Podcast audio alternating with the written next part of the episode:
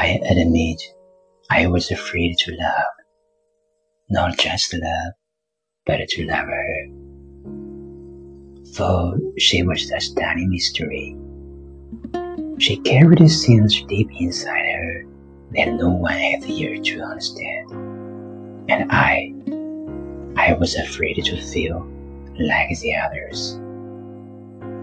She was the ocean, and I was just a boy who loved the waves but was completely terrified just to swim.